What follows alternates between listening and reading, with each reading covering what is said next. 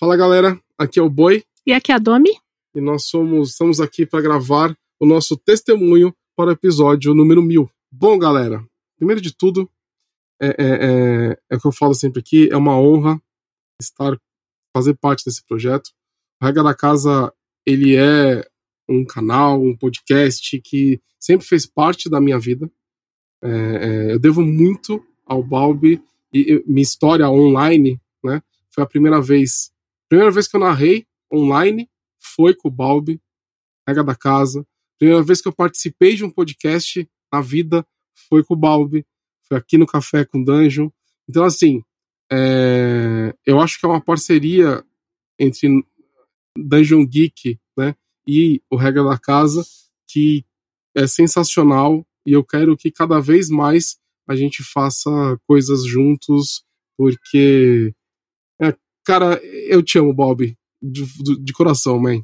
É muito, muito incrível, né? É, a gente, tanto eu quanto o Boi, nós somos apaixonados por World of Darkness e, e o Balbi ele deu uma oportunidade pra gente falar do nosso amor para vocês, para poder compartilhar um pouquinho da nossa história, da nossa é, narrativa, das nossas memórias com vocês. É, nós tivemos essa oportunidade e eu espero que vocês estejam gostando, porque nós estamos amando. Está sendo uma coisa muito única e muito gostosa fazer isso. Exato. Então, assim, Balbi, conte sempre com, conosco. De, de verdade, né? De coração. É nós, parceiro. Você pode mandar um depoimento seu falando como é que foi sua relação com o Café com Dungeon ao longo desses mil episódios. Você ouviu e maratonou tudo, você começou a ouvir agora, está tá começando a pegar os episódios. Qual a tua relação? Trouxe alguma coisa maneira? Como é que foi o, o café com dungeon na tua vida? Fala aí para mim, para mim que eu vou botar teu depoimento aqui. Se você mandar áudio, eu boto em áudio, senão eu faço uma leitura do seu depoimento para a gente ir botando essas declarações aí a respeito do café com dungeon ao longo das, das 50 edições que faltam até o episódio 1000. Então, é isso aí, estamos na contagem regressiva oficialmente. Oi, você gostaria de um café? Café com quê? Café com Cursed.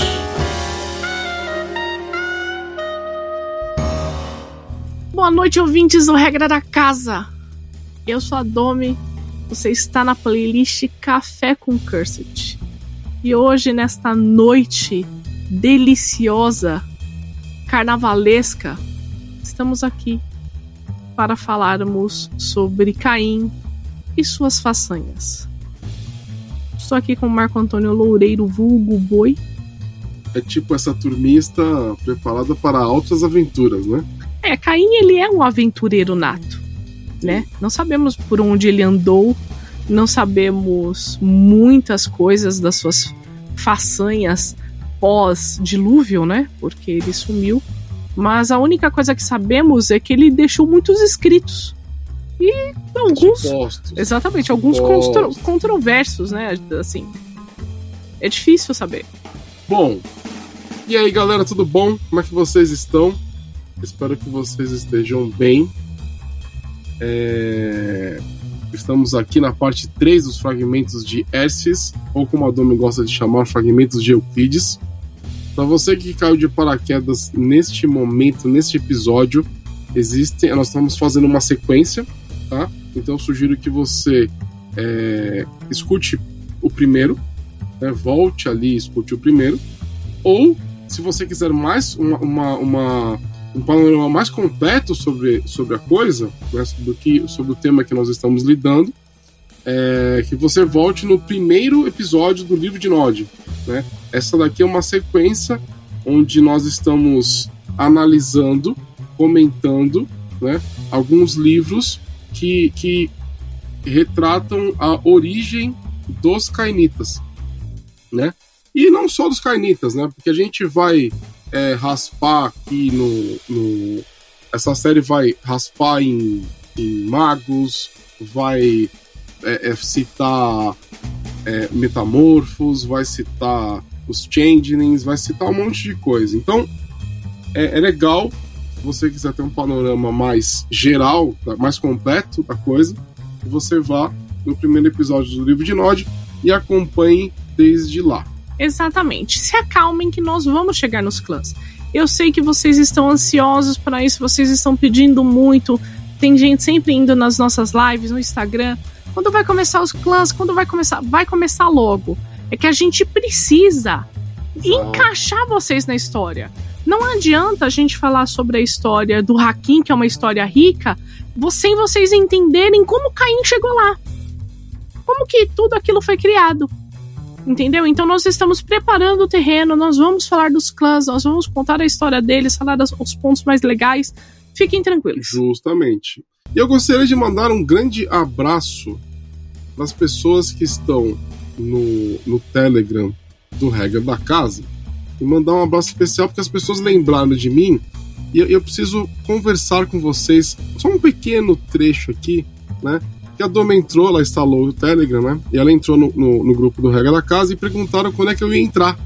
E aí ela falou que eu não tenho telefone. E eu não tenho telefone mesmo, gente, porque eu não consigo me adaptar aos smartphones. Porque eu não sei pedir um Uber, eu não sei pedir um iFood. Para mim, essas interfaces ainda são um mistério, eu estou aprendendo. Sim, o anacronismo é uma coisa que ainda pega forte no boi, mas quem sabe logo mais ele consegue ter um telefone. Algumas pessoas até sugerem que eu compre um Obafone. Mas, então, para toda a galera que lembrou da minha existência né, quando a Doma entrou, eu mando aquele, aquele salve e aquele abraço apertado, tá bom? Então vamos lá? Vamos lá, Dona. Vamos começar então, vamos começar com as tentações de Caim. É engraçado, né, como esse capítulo ele começa dramático, porque quando eu leio tentações, eu lembro das tentações de Jesus. Tentações quando, de Cristo. Quando Cristo foi tentado pelo diabo no deserto, nos 40 dias e 40 noites, não sei o quê. E quando eu leio assim, 40 porra, dias e 40 noites não foi no Moisés? deserto. Não, foi Jesus. Que ele- Moisés tinha 40 anos, né? Exatamente. O período de quaresma, boi, é a tentação de Jesus. Isso eu sei, Não, Domênica. aparentemente não sabe, não. Não, eu sei, é porque o, o, o, o- eu tô pensando aqui, eu confundi os 40 anos Hum. com 40 dias. Ah, não, então. Daí quando eu leio tentações, me remete a isso, que foi algo forte que aconteceu não, com mas Jesus. é, eu quero- é, E é daí isso. Caim vem com esse drama, né? Como ele foi tentado. Vamos descobrir o- o porquê. Ah, Mas eu acho, né, que é óbvio que eu não, sem, sem ofender nenhuma religião, né, falando isso aqui, porque a gente tá falando de um jogo. É, eu acredito, quando a gente lê né, as peripécias de Caim, eu consigo perceber a tentativa dos autores em fazer um paralelo com Jesus. Então, assim, a figura central é ele, É claro, É. porque querendo ou não, a, a, a, sociedade cainita, ela vive, vive em torno de Caim. Exa- é como, exatamente. como a sociedade cristã vive em torno de Cristo, Exato. né? Então, então a, a- você tem aqui, o seu Quando- ídolo, né? quando você coloca tentações, eu acho que é proposital para ter essa, essa sensação mesmo. Então, eu acho que a relação que você está fazendo é algo proposital. Eles, eles quer, quiseram fazer isso Uhum. quando, eles, quando eles escreveram. é, quando eles escreveram o, o Mundo das Trevas, né? É, pelo menos essa parte. né? Fazer o paralelo com o real. Na verdade, o oposto, né? Se você pensar bem, é, a história de Caim seria um- uma, uma história tipo inversa, né, do, do que aconteceu com Cristo. Né? É assim, ele, ele- eles estão criando um ídolo, né? É algo. É, é como se fosse uma religião, né? É, eles estão criando ali um É ídolo você para você venerar realmente Caim como Exato. o seu criador, como o seu salvador, como o Exatamente. seu sei lá o que, entendeu? É essa a É, diferença. quando, quando o Sabá se autodenomina a espada de Uhum. Caim, é, um- uma, uma- é de certa forma isso, né? E o, É Sab- Sim, o Sabá, ele, ele é uma seita, né? Que inclusive tem as, a- a- as, os- as posições hierárquicas ligadas com a igreja, né? Então tem- é cardeal, é bispo, uhum. a- arcebispo. Então, é bacana a gente fazer esse paralelo para entender toda essa construção. Sim. E outra coisa que é extremamente importante para vocês entenderem a nossa indignação ou o nosso é, contexto aqui sobre as tentações, é você escutar o nosso podcast sobre o livro de Nod. Sim. Porque se você ouvir e ouvir hoje, você vai entender a nossa indignação e a diferença que tem. Tá bom? Bom, vamos lá? Então nós começamos com as tentações. Apresentou-se a mim um anjo. Sua essência era fogo, suas vestes fios de ouro. Seus olhos de ardente escarlate, sua espada refulgia com a chama sagrada, e seu brilho era tão intenso que feria os olhos ao olhá-la. Por esse sinal reconheci Miguel, o temido servo do Deus de meu pai. Queria que me ajoelhasse frente a ele, mas eu não fiz. Soube que queria que eu temesse, mas eu não fiz. Soube que queria que eu me humilhasse, mas eu não o fiz. Então ele me disse: Caim, primogênito de Adão, trago-lhe a palavra do Senhor. Arrependei-te do seu crime, então será perdoado. Volte humildemente para o amparo de Deus, e ele limpará de todo o teu pecado. Pois ele é Deus da misericórdia, que redime quem está exilado e lhe dará um lugar entre os benditos. Senti o orgulho crescendo em mim e contestei o anjo Miguel. Dei-me a adoração de meu coração e ele julgou indigna. Ofereci-me os frutos do meu trabalho e ele julgou pequenos. E quando meu sacrifício foi de sangue, como haviam me ensinado, fui expulso. Do que deveria me arrepender, exigir? Para que pediria perdão? Por qual prêmio me ajoelharia e adoraria novamente a esse Deus a quem me virou a face quando eu mais amava. Então o anjo se enojou. Seus olhos brilhavam como fogo escarlate e as chamas da sua espada arderam e queimaram minhas roupas minha carne. Criatura orgulhosa pronunciou: Se maldito, se não por minha vontade, mas por tuas próprias palavras. Meu fogo será tão inimigo a ti que tu e teus filhos o temerão, até que chegue o fim dos tempos. Toda magia que tenha aprendido não bastará para fazer frente a ele todo poder que tem adquirido não bastará para diminuí-lo. Tal será a maldição que imponho, até que chegue o dia que teu espírito se humilhe antes aos olhos de Deus. Qual é o preço do teu desafio? Que assim seja, respondi ao anjo. E mesmo assim, não me prostrei. Então Miguel se foi e me deixou. E eu permaneci na solidão. Bom. Forte, não?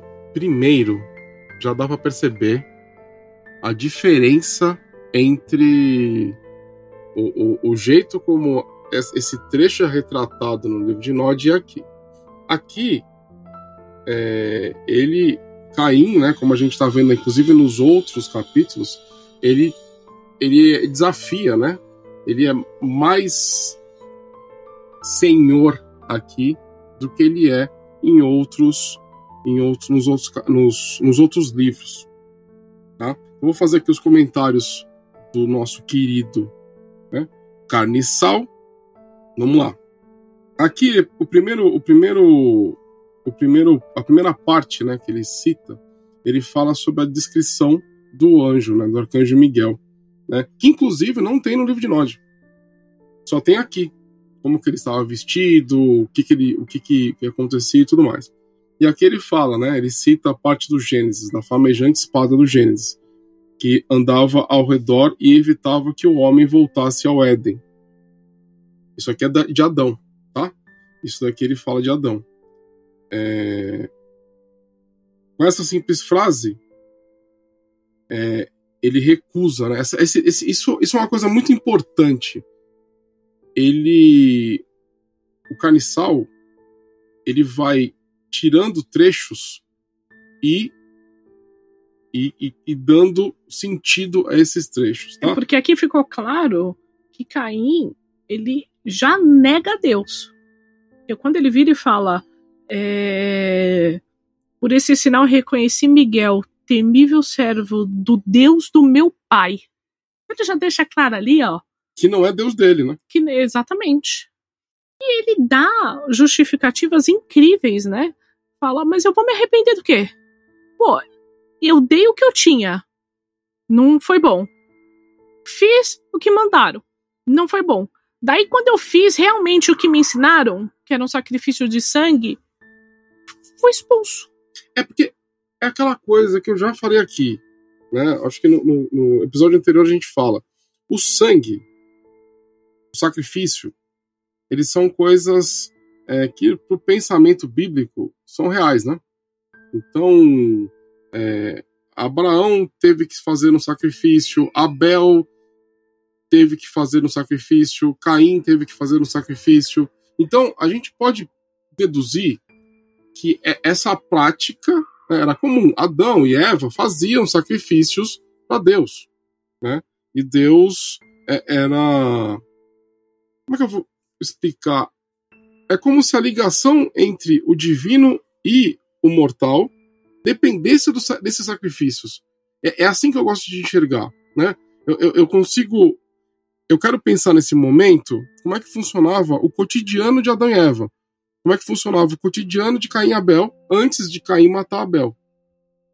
Existiam, é, é, é eles cuidavam da terra, eles praticavam agricultura, a pecuária e tudo mais, e realizavam sacrifícios para é, é, para conexão com, com Deus. Talvez, inclusive, é, esses, essa prática de sacrifícios tenha, tenha surgido da cabeça de Adão e Eva para tentar uma certa redenção né, do que aconteceu.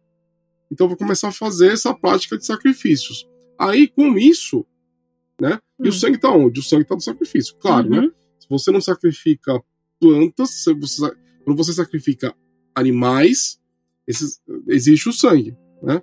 Verte o sangue. Então, assim, é, isso pode ser uma prática que Adão e Eva criaram. Uhum. Certo? É possível a gente pensar assim. Eles passaram para os filhos que passaram adiante. Só que quando cai na cabeça de alguém é, é, é, é tão, tão, diferente quanto Caim, o negócio vira. Porque ele é um monstro, né? Sim. Essa que é a real. A gente viu a monstruosidade dele em diversos pontos desses livros. No livro do, no, no, na Revelações da Mãe Sombria, no Revelações, você ele destrói o jardim de Lilith. Né? Aqui ele usa Lilith, né? Então assim, você tem diversos pontos que mostram a monstruosidade de Caim. E aqui também o, eles deixam claro que, tipo, mais uma vez, Caim está sendo punido pelo que ele disse, não pela vontade dos anjos, não pela vontade de Deus. É sempre pela culpa de Caim. Ele está eximindo a culpa de Deus. Ao contrário. A culpa nunca é dele. Não, a culpa nunca. Não, a culpa nunca é de Deus. Não, nunca. É. Nunca é dele. É sempre de Deus. Ao contrário. Não, mas isso é Caim que acha. Claro, mas aí ele que tá Não, mas eu estou falando na visão do anjo. Quando, quando o anjo pune Caim, anjo pune Caim pelo que Caim disse. Ah, não, sim. Você entendeu? Sim, é pelo que Caim sim, disse. Sim. Quando, quando Miguel vira e fala: é, se maldito não por minha vontade, mas pelas suas próprias palavras. Tirando toda a culpa do verdadeiro fato que Caim ele foi ensinado de uma forma, fez o que, o que foi é, feito ali, né? E está sendo culpado por aquilo mas mais aqui, uma vez. Ah. Mas aqui o Nicolo ele coloca como comentário: ah. de acordo com o nosso escriba, Deus é o único culpado pelo exílio de Caim.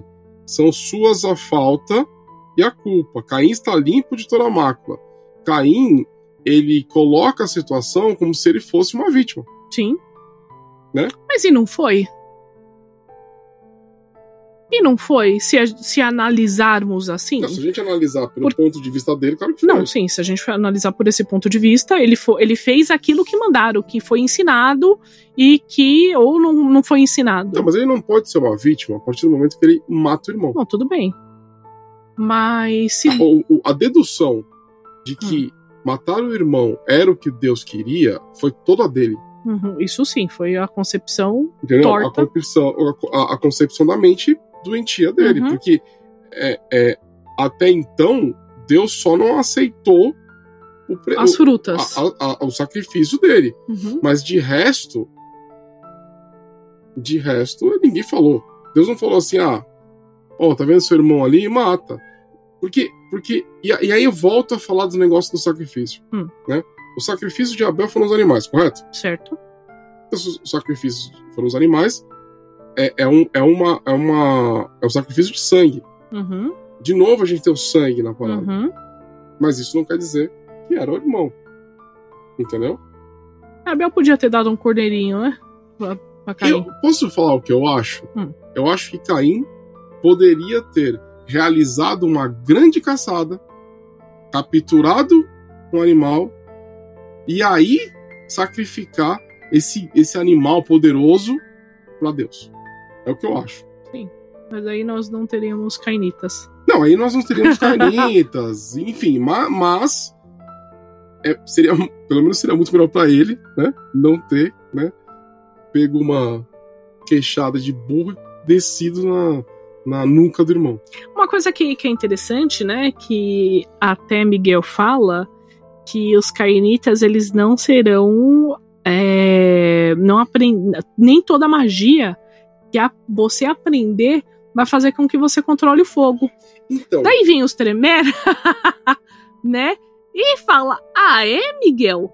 mas aqui você tem, você tem um comentário muito bacana do Nicola. Ele fala assim: Dizem que os Tremere podem controlar o fogo. Vi mais um sinal de que são abominações e não pretendo compartilhar qualquer um dos dons de sangue, do sangue de Caim com eles, ou estar na mesma comunidade de seus descendentes. É, Nicolo era um tremerfóbico, né? É, não, aqui, porque aqui são, são duas pessoas, né? Tem, tem o escriba que, que anotou e o Uhum. Nicolo que faz as, as, as anotações em cima. É assim, galera. Eu não acho que você. Isso é uma parada que eu faço nas minhas mesas. Eu não acho que. que, se- que, que seja possível você contornar essas maldições de forma simples. São maldições de arcanjos, são maldições de Deus. Eu não acho que seja possível. Então, nas minhas mesas, claro que você pode pensar e jogar do jeito que você quiser. Não é, não é esse o ponto. É que, para mim, né, quando vem o arcanjo Miguel, que é o portador do fogo divino, e fala que os vampiros eles serão é, é, mais afetados pelo, pelo fogo, eu não acho que seja simples evitar isso. Tanto que existem pouquíssimas formas de você evitar o dano do fogo, né? É, é, você precisa ter muita fortitude para realmente ser efetivo. Você precisa ser de algum clã que, na verdade, não é um clã. Né? Vou dar um exemplo aqui a gente vai entrar no Tremer. Os Tremer, muita gente po- pode, pode questionar, mas eles não são Cainitas. é, de origem cainita. Né? Eles se tornaram vampiros por magia, através da magia. Tudo bem, eles utilizaram um cainita como, como componente material para fazer isso, mas eles não são é, os originais, né? tiveram uma, uma, uma forma diferente de virar vampiros. O que, que isso quer dizer? Quer dizer que eles não são cainitas no sentido é, é, é, é, é, é, puro da coisa. Então aí por isso que eles conseguem. Eles não são descendentes de Caim. é, Não são. eles não são puros, como, como são canitas puros. Então, eles conseguem. Isso que eu acho bacana, né? De você entender as coisas como se elas fossem maldições. Como eles não são canitas puros, eles conseguem é, manipular o fogo através da magia do sangue. Outro clã que consegue fazer isso, que na verdade não, eles não são um clã, mas sim uma linhagem, né? É, é, são os Baali. Só que aí eles trazem o fogo do inferno, né? De, de regiões sombrias da existência. Então, assim, na minha concepção, eu sempre trato dessa forma, né? Como, como maldições são fáceis de você burlar, né? É aquela coisa, eu já contei em alguns momentos essa história, né? Em uma, já teve, já soube de mestre que permitiu que, o- que o jogador usasse uma roupa de astronauta para sair no sol. Eu nunca permitiria isso numa mesa minha, porque é uma maldição. Não é simplesmente a, a, a algo científico.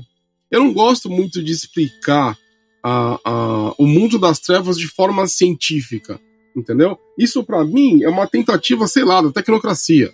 Né? Existem é, é, é, é, existem organizações que fazem isso, mas como um todo, eu como mestre não vou pensar dessa forma. Né? E nem permitiria que acontecesse. Exato, isso, né? porque é uma maldição. Teria que ter uma coisa muito mais pesada para fazer isso, como por exemplo uma Golconda da vida, ou sei lá, fé, para que eu permitisse um negócio desse. Para mim, seria muito mais, é, é, mais. Vou usar o termo correto, Hum. mas eu não, não quero que. que, que, que eu, não, não encontrei outro termo melhor aqui, tá? Mas eu acho que seria muito mais correto com a lore do mundo das trevas, uma pessoa com fé conseguir chegar numa tal redenção e aí conseguir, sei lá, sair no sol e enfim. Eu, eu acho muito mais bacana, né? que vai mais de encontro com a lore do que pensar de forma científica do tipo, ah, um escudo de força vai impedir que o sol me mate. Mas vamos, vamos seguir. Vamos. E aqui no final, gente, eu acho muito bacana quando o o Caim fala pro anjo, né? Caim desafia o anjo, coisa que não tem muito no livro de Nod, né? Então ele fala é, que assim seja, anjo, né? Para quem não sabe, o que assim seja é a mesma coisa de amém. E olha só que bacana, né? O anjo dá a maldição, fala tudo o que falou e ele fala amém. Que Foda, assim né? seja, exatamente. Foda. Se fosse no tá bom, seria um pau no seu cu. Exatamente. Então veio a mim outro anjo, cavalgando as asas da manhã, com todas as cores do céu atrás dele, pintando o horizonte, e todos os demônios fugiram quando o viram. Reconheci Uriel, o pastor do sol, e fiquei de pé, no chão, arrogante e orgulhoso, enquanto ele desceu à terra frente a mim. Caim, disse ele, primogênito de Adão, a alma de teu irmão chora por sua redenção. E Deus escutou a sua súplica. Disse somente que deixeis essas terras voltando aos braços de teu pai, e então serás redimido. Novamente respondi. Meu irmão fala a Deus novamente? Disse. Prefere suas palavras às minhas. Não peço compaixão, nem a de meu irmão, nem a tua. Forjarei o meu próprio destino ao leste das terras de Nod. E este exílio estabelecerei um glorioso reino, sentarei meus filhos em trono de ouro, e junto aos filhos de Sete governaremos, porque é melhor governar em plena escuridão do que me humilhar falsamente na luz. O rosto do anjo empalideceu, enchendo-se de fúria. A luz do amanhecer se transformou em um mar resplandecente veneno dirigido a mim. Miserável, maldito por seu orgulho, duas vezes maldito seja por sua ousadia, a luz do sol será sua inimiga, queimando tua alma ao contemplar, enquanto faz da sua carne cinzas. E aquele de teu sangue que governa a terra, coberto de pó durante o dia, enquanto teme a luz. E os filhos de Sete que buscarem o seu poder, os caçarão enquanto dorme o sono dos mortos, sem poder se defender, incapaz de pedir clemência. Assim será teu reino, teu orgulhoso império, seu trono construído com medo, sua coroa forjada com sombras. O sol subiu e não pude contestá-lo. Quis permanecer firme no solo, mas os raios me laceraram, queimando minha pele como um veneno, e o sangue dentro das minhas veias, antes frias e cheia de cólera, fluía agora como um fogo de seus raios. Fugi da luz e busquei refúgio. Ali, protegido na escuridão, no mundo inferior, amaldiçoei o nome de quem ali havia me conduzido e o seu eterno Senhor. É assim, primeiro de tudo, nós temos aqui uma grande mudança em relação ao livro de Nod. Sim. Quem aparece para Caim e faz e, e- e impõe a maldição do sol, no livro de Nod é Rafael e não Uriel. Né? Aqui, Uriel é retratado como o anjo do sol. Por quê? Porque aqui está seguindo é, é, é, é, com a tradição hebraica, né? que associa Uriel, né, o arcanjo Uriel, com o sol e a luz. Beleza? É- Essa é a primeira diferença. Mas Uriel aqui continua sendo né, implacável como no livro de Nod. Acho que essa, essa, essa E que a diferença é que quando Uriel chega para cair no livro de Nod, ele não oferece uma redenção. Ele oferece ah, uma morte rápida. Se você lembrar. Os Ok. anjos, ah, não, vamos lá, pô, Deus quer te ver, vai lá, pede perdão. Ah, Uriel, ele já chega a falar, parceiro, se entrega. É mais fácil. A o único caminho que Uriel oferece é a morte para Caim. Ele não tem paciência, né? É, e aqui nós estamos vendo um Uriel é, da luz, do, do manhã, que, que cavalga, que, que pinta o céu, que sabe. é, as descrições dos arcanjos são muito legais, são muito legais nesse livro. São. São, são bem legais e dá pra você imaginar mais sobre eles, né? Isso é bem legal. E aqui, gente, quando ele fala, é a primeira vez que dá pra perceber que Caim tinha um plano, né? Porque ele avisa o anjo, o arcanjo Uriel neste livro que ele vai construir um reino. Beleza? E aqui ele, vai, ele fala que ele vai construir um glorioso reino, ele vai colocar os filhos deles, dele em tronos de ouro. E aqui é uma coisa muito diferente, porque ele avisa que ele vai governar junto com os filhos de Sete. Lembrando aqui, Será que já passou o tempo suficiente para Sete nascer? provavelmente sim. Ah, Lembra que, que eh, nos Ou ele capítulos teve uma anteriores. previsão? Mas lembra que nos capítulos anteriores fala que passou um monte de tempo? Sim. Porque Sete, gente, é o seguinte: Mas aí, ó, presta atenção. Se passou um monte de tempo e ele sabe da existência de Sete, quer dizer que ele andou espionando a família. eu acho que Sete Caim, só explicando aqui, Sete não é o, o, o Setita, né? O, o, o Sete egípcio. Sete aqui, é, apesar deles poderem ser considerados, talvez, em algum tipo de, de crença, eles serem a mesma pessoa, aqui, esse Sete, que é S-E-T-H, ele é mais um. Ele é irmão de Caim.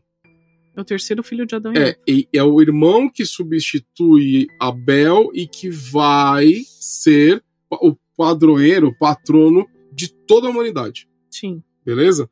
Então, ele- o Caim avisa que ele vai governar com os filhos de Sete. Daí aqui nós temos duas linhas. Ou podemos imaginar que, que Caim ficou stalkando a família de longe, Sim, ou que Caim adquiriu alguma habilidade oracular com os dons de Lilith. ou que Sete e Caim se encontraram e que existia uma paz entre os dois irmãos. Por que não? Mas como que eles se encontraram se Caim tá bem na escuridão do, do. Éden? Não, Sete bem. pode, pode, pode, pode vagar. Pode ser, não sabemos a personalidade de Sete, A né? gente não sabe nem os poderes de Sete.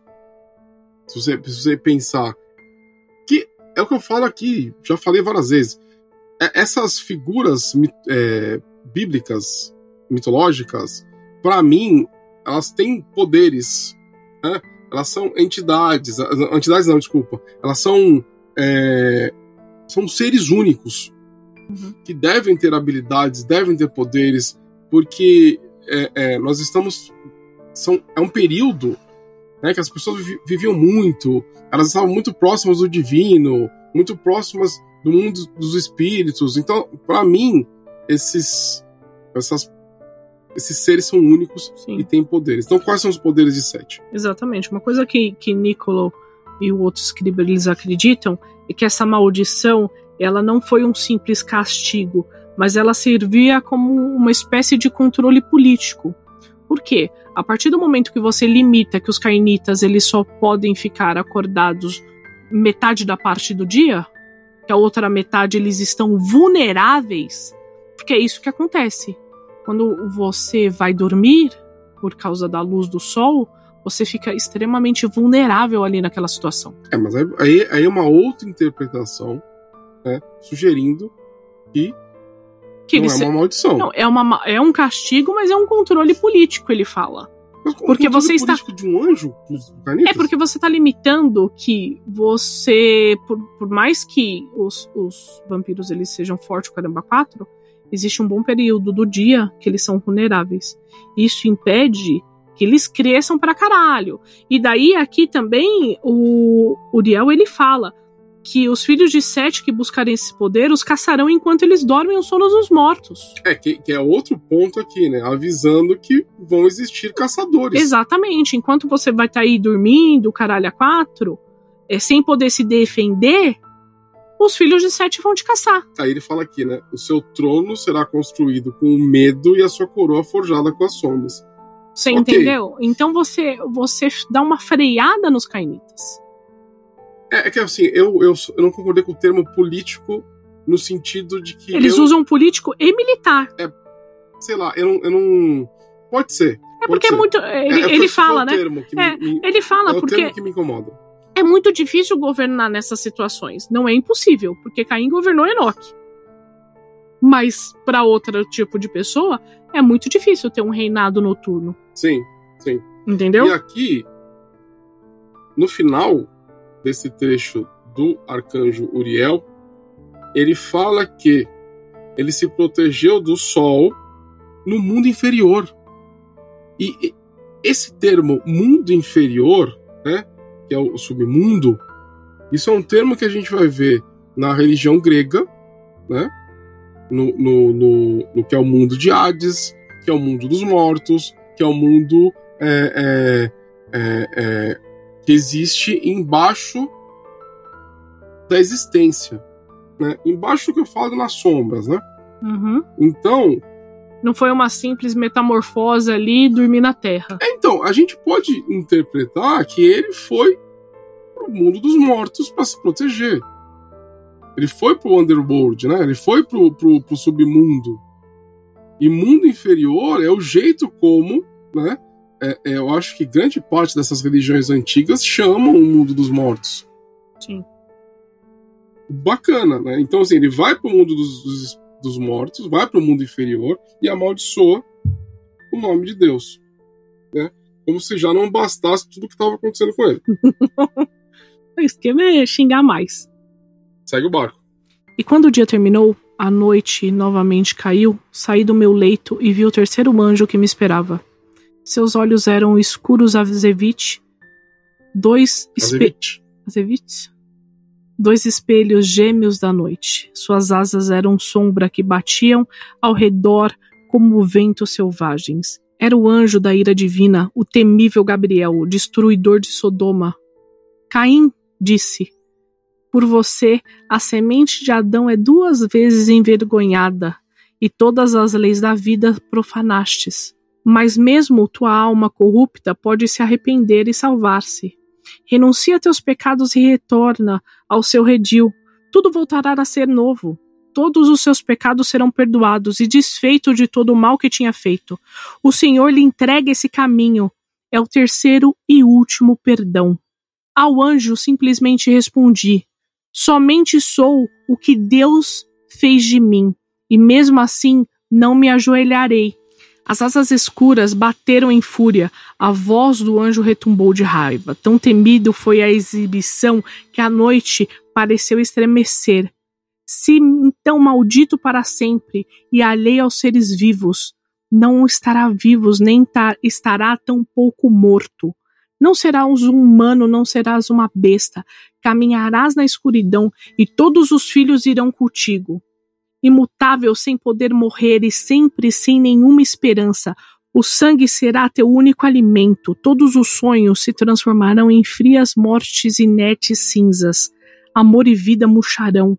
Com o teu mero contato e tua ânsia devorará qualquer compaixão. E os mais preciosos para ti, aqueles que descendem do teu orgulho, lutarão segundo lhe dita o seu sangue irmão contra próprio irmão, jovem contra velho, fraco contra forte, até os melhores perecerão, e sua família será devorada. Caminharás entre eles como um juiz, e conhecerás o seu pior tormento.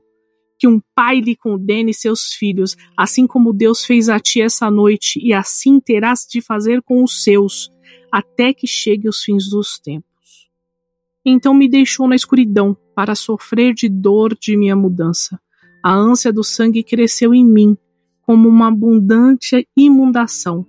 A besta começou a roer a minha alma, e mesmo assim não me ajoelharei. Aqui é outra mudança, né? Porque quem vem dar essa essa forte cobrada nele no Nod foi Uriel, Exatamente. né? E, a- e, e Gabriel no Nod veio lhe dar a- as boas boas É, Gabriel, no fim, ele traz a possibilidade da redenção com a Golconda. Exatamente. Mesmo Aqui não. Caim, né, eh, tipo, falando não, não, não, não, não, ele no final faz isso. E aqui ele é citado como o, o, o destruidor de Sodoma, que é muito legal. Eu gosto muito dessas referências, eu adoro esse tipo de coisa. Quando você faz isso, você puxa o lore bíblico para dentro do jogo, que possibilita que, que o mestre ele consiga criar em cima disso. Eu acho fenomenal quando acontece isso, e eu acho que a White Wolf faz pouco Uhum. né? É, existem diversos e diversos é, diversas figuras únicas na Bíblia que poderiam ser utilizadas e elas não foram utilizadas. Sim. E, e quando eu falo utilizadas, não estou falando da, da- no, no core, né, no, no livro básico. Estou falando como suplementos. Como romance. é, como... você poderia utilizar mais essas figuras. Tipo Uhum. Eva, Adão, é, é, é, o próprio Abel, entendeu? E, e- mais outros, né? Exato. Então eu gosto quando tem essas referências, porque a destruição de Sodoma e de, de Gomorra, elas são, elas são extremamente importantes na Bíblia, na Bíblia né? Que Você Uhum. tem inclusive a estátua de sal, é uma passagem importante, né? Então você está trazendo isso pro lore do, do, World of, do World of Darkness de novo. Isso é bacana. Exato. né? E aqui, é, é Gabriel dá o, o, o, o, final da maldição para Caim. E o Nicolas lhe fala, né? No fragmento babilônico, este é Uriel. A que se deve essa mudança? Nem ele entendeu. Mas ninguém entendeu. Ninguém entendeu. Sabe o que? Será que isso é real? Será que não é? Será que confundiram? Será que foi erro de tradução? Sabe? Porque essas coisas aconteceram na Bíblia, pode acontecer também no livro de Nod. Exatamente. Que é bacana também. Você ter eh, na, na- na sua cabeça que eh, os fragmentos da- da- das, das origens, né? Que, que relatam as origens dos, dos cainitas, é, é, é, se você tiver essa, esses conflitos Sim. de versões, significa que você, como mestre, pode criar a sua. E é muito estranho porque eu lembro do no, na história de Hakim, quando Hakim ele se frustra com seus filhos, pois ele está vendo a maldição de Uriel ali. Ele fala isso, né? Exato. Eu não acredito que meus filhos caíram na maldição de Uriel, que é a Jihá. E aqui, quem dá essa maldição é Gabriel. Gabriel não dá uma simples maldição, né? Primeiro ele fala: ah, você não vai ser besta, você não vai ser homem, você não vai ser morto, você não vai ser vivo, você não vai ser nada. Mas a, a descrição, a descrição da maldição aqui tá muito mais completa. Não, sim. Primeiro, primeiro ele fala que ele vai ser uma criatura. Daí ele fala que vai, existe, vai existir uma besta interior que vai foder a vida ser- dele. Não, não. entendeu? Ele tá falando aqui que não vai ser nem humano nem besta. Vai ser algo no meio termo, que exatamente é a a natureza dos vampiros. Sim. Você, sim. você é metade besta, que é a criatura, que é a besta interior, e Uhum. você é metade, né, desmorto. Exatamente. Que, e daí agora você, além de, disso acontecer, o sangue vai ser o seu único alimento. Tudo que você tocar vai virar merda, Exatamente. certo? E E, além disso, Exato. tem a descrição da Jihá. Entendeu? Os irmãos lutando contra os irmãos jovens, que é o que acontece. que é exatamente o. o- E aí eu vou, eu vou puxar um, um- lance aqui, que tem muita gente. é, olha só, quando eu falo essas coisas, você é mestre, você é jogador, você é jo- jogadora, você, você faz o que você quiser, né? Na sua mesa. Tá? Mas quando eu falo essas coisas, é a minha visão, obviamente. Né? É, é, eu vejo algumas pessoas falando que uma mesa de vampiro ela não precisa né, ter essa, essa, esse aspecto né, de você é, é, ir contra quem está com você, ir contra, sei lá, o, o, o, as autoridades cainitas. Eu vejo algumas pessoas falando isso. E assim, quando você lê esses livros, quando você vê esses trechos, faz parte de uma maldição. Sim. Então, assim, pô, eu até entendo que você não vai. É, é, que não faria muito sentido você trair as pessoas da sua própria coterri. do seu próprio bando, né? Uhum. Seu próprio, as, as pessoas que são suas aliadas. Porque isso aí seria até.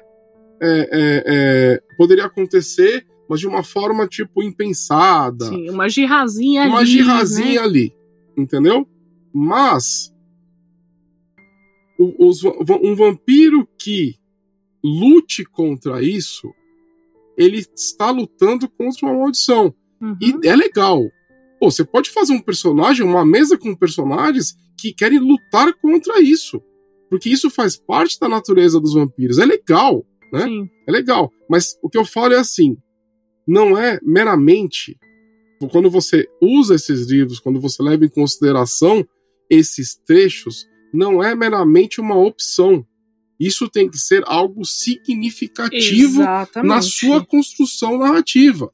Tem que ser um negócio que fala assim, gente, parece que o destino faz com que vocês tenham oportunidades para atrair seus amigos. E o que, que vocês vão fazer? Pô, não, eu, eu não quero trair meus amigos. Eu vou lutar contra a maldição. Eu vou lutar contra o, contra o peso que existe é, é, é, é em cima da, de, de- do, do ser cainita. E é legal fazer isso. É uma forma de você dar um, um novo, um novo aspecto à sua mesa. Não é simplesmente uma traição, foda-se. Não, é algo que tá. É, é como se fosse uma, uma coisa sombria em cima do, do Kainita. Para você vencer isso, tem que ser difícil, tem que ser é, é, é, é, significativo. E, e claro, gente, tô falando isso, você que é mestre, mestra, é, é assim, essa, essa faz o que você quiser na sua mesa. Essa é a minha visão e como eu, enquanto narrador, eu vejo, eu, eu, eu encaixo esse, essas, esse lore mais aprofundado dentro das minhas mesas. Sim. Entenderam? Mas é bacana, eu, eu amo isso aqui. Então o quarto anjo chegou com asas tão brancas e pálidas quanto a luz da lua no outono. Seu rosto tinha a beleza de um alabastro.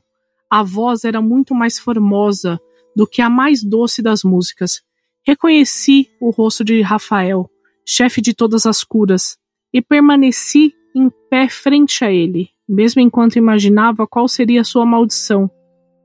Mesmo a quem não merece, falou, o Senhor é misericordioso. Entrego-lhe um caminho para a busca. A paz dentro da sua alma, mesmo a tua, tão escura e amarga, entrego-lhe a luz da esperança, para ti e para suas crias. Para que aguardeis que chegue o dia em que des desapareça a ira e o orgulho vire ternura.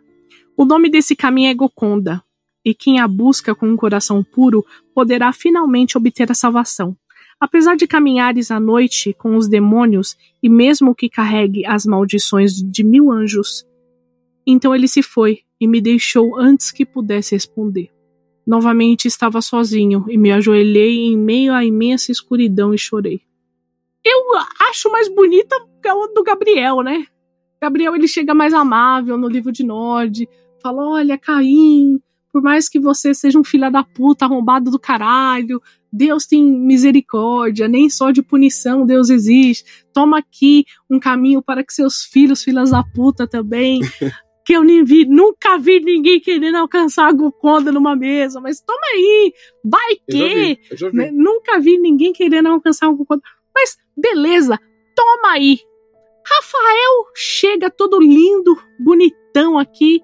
Caim é o seguinte: mesmo você sendo um miserável, arrombado, filha da puta, toma aqui um caminho, se quiser, segue, tchau. E foi embora. Mas, Foi eu, tipo isso, ele não quis nem ouvir o que Caim tinha pra falar. mas eu posso falar uma Entendeu? parada? Eu acho que faz mais sentido Rafael, que significa Deus cura, né? É, oferecer um- uma cura do que Gabriel. Você acha? Não, é assim, não é que eu não. não É é, porque o Gabriel, de todos os anjos, ele que leva a palavra de boas-vindas do Senhor. não, também, mas, mas. Sei lá. Gabriel, eu acho que é o arcanjo que mais aparece na Bíblia, né? É, ele, Gabriel gosta da humanidade, né? Ele Gabriel, ele curte. gosta do fervo, ele gosta de estar lá, de ver o que tá acontecendo. Inclusive, né, se você nunca viu Anjos Rebeldes, né, os, os- os filmes, veja. Eles têm umas paradas bem merda, mas assim, é, é, você consegue é puxar muita coisa do. do- é mu- uma referência muito boa pro mundo das trevas. Sim. né? Que é, é- é um filme que Gabriel tem uma, uma, uma- um protagonismo muito foda na história do, do filme, né? Do primeiro. Então, não sei, talvez eu ainda prefira o Gabriel. Porque daí, mesmo, mesmo vindo Rafael todo doce, ele mandou, ó, mano, pau no seu cu, segue se quiser, toma aí o nome do caminho. Não, mas não é. Não, é assim. O que eu acho bacana desse trecho, né? O que eu acho bacana desse trecho é, é- é- é o que ele fala aqui, né?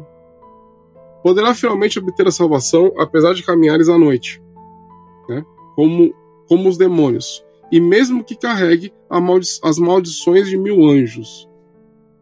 É. É um pensamento muito cristão, né? Se você pensar.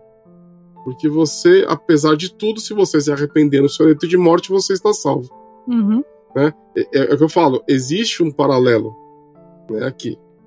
E falando um pouco sobre Golconda, eu acho bacana a gente falar um pouquinho sobre isso nesse episódio. Né? Golconda, teoricamente, né, é um caminho onde um Kainita pode se né, voltar a ser mortal de novo. Uhum. Na verdade, ninguém sabe o que acontece quando a pessoa chega na Golconda, porque as pessoas, elas, pelo menos até onde eu sei na lore, nunca voltaram. Os, os- as pessoas que buscam a Golconda, ou eles são é, é uma uma falsa busca, ou as pessoas desaparecem. É, a busca pela Golconda ela está diretamente ligada com a sua humanidade. Todo vampiro tem uma trilha né, de, de, de iluminação, uma trilha de sabedoria, que, que a gente chama.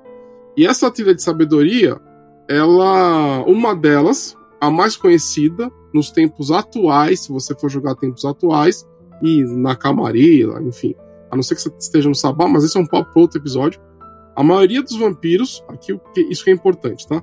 É, a maioria dos vampiros segue a, a trilha da humanidade e se chama só de humanidade nos tempos atuais. Uhum.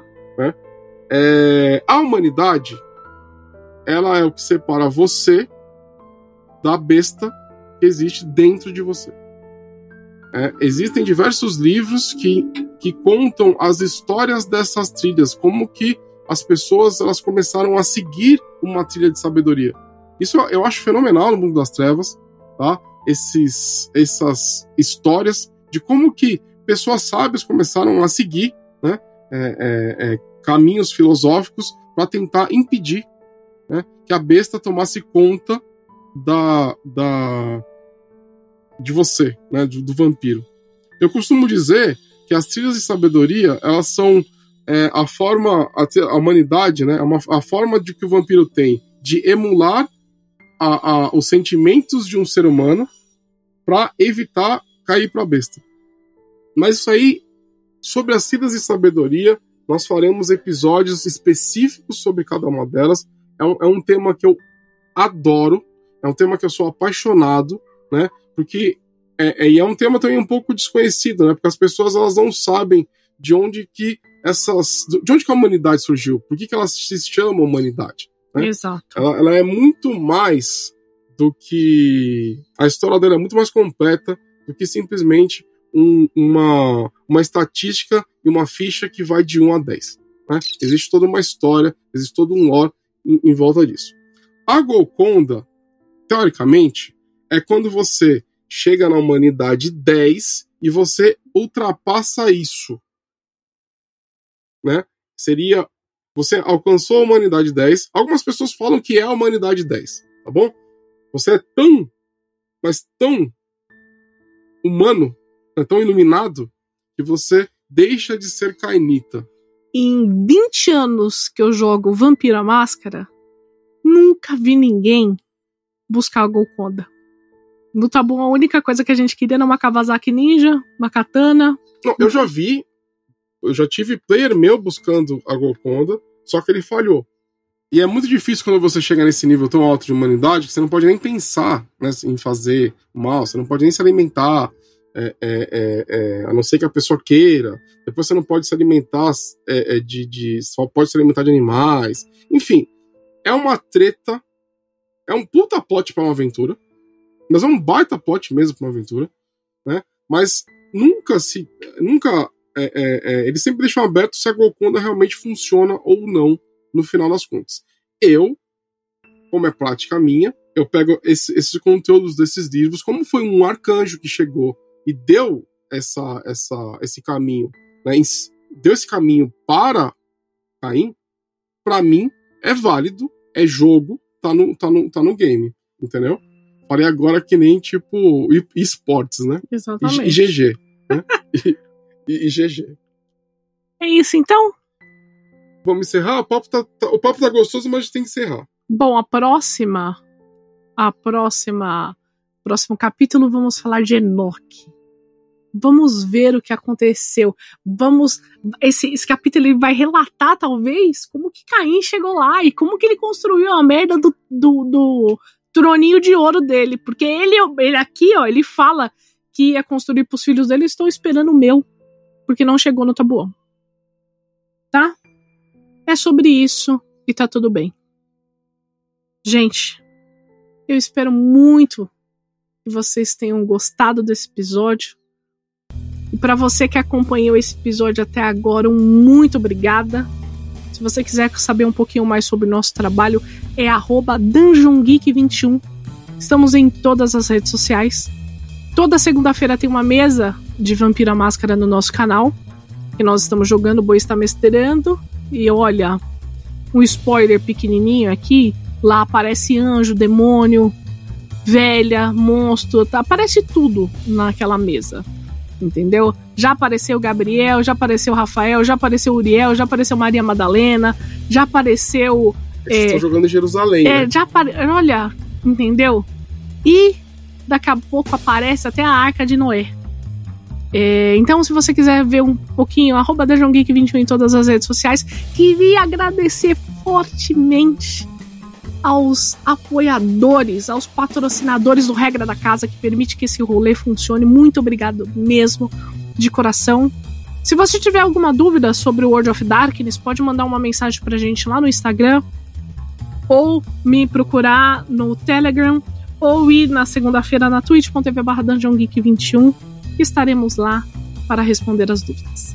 Bom, galera, só falando aqui um pouquinho, esse. Eu não, eu não curto muito eu acho que a White Wolf ela podia ter colocado muito mais a presença de anjos no jogo, já que colocou um monte de demônios.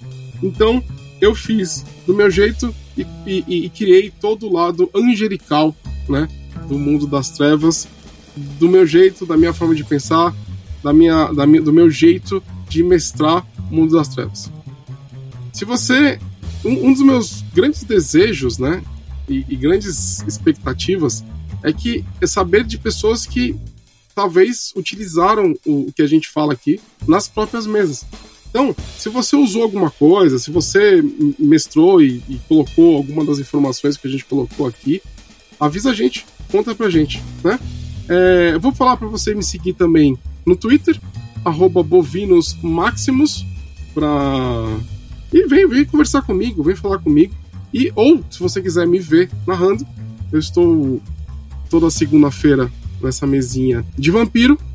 Ela está terminando. A próxima vai ser de Mago à Ascensão. E aí nós vamos é, navegando pelo mundo das trevas em todas as suas facetas. E mais uma vez, agradecendo aqui a todos os assinantes do Regra da Casa. Um grande beijo e eu amo todos vocês. Beijo. Beijo.